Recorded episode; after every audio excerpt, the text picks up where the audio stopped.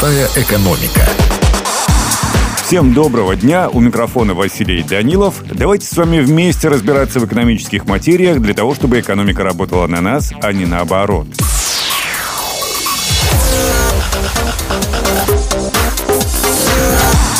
Мы живем в эпоху априорного недоверия и сталкиваемся с тем, что и мы не верим никому, и, соответственно, нам особо не верят. Хотя, как подчеркивают социологи, ситуация очень нестандартная. Это противоречит, человек...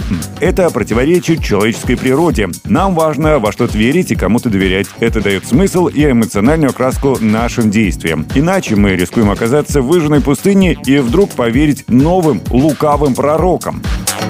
Интересен прагматический аспект этой проблемы. Недоверие обходится крайне дорого. Это уже давно стало прописной экономической истиной. Сегодня мы представляем собой крайне автоматизированное общество, члены которого не верят друг другу, властям, медиа и бизнесу и не видят большого смысла в коллективных действиях. К сожалению, у этой проблемы нет быстрых и смарт-решений. Похоже, рецепт один – быть честным к другим и себе в течение долгого периода, а лучше постоянно. Это не так-то просто принять. Один из доступных вариантов – начинать менять ситуацию хотя бы на локальном уровне, создавать свой круг доверия и постепенно его расширять.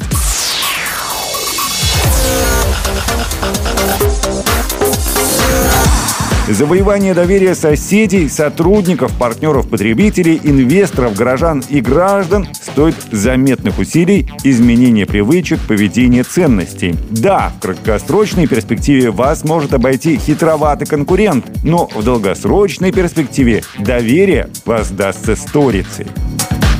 У меня на сегодня все. И помните, как сказал древнегреческий поэт Гомер, по взаимному доверию и взаимной помощи сделаны великие дела и великие открытия.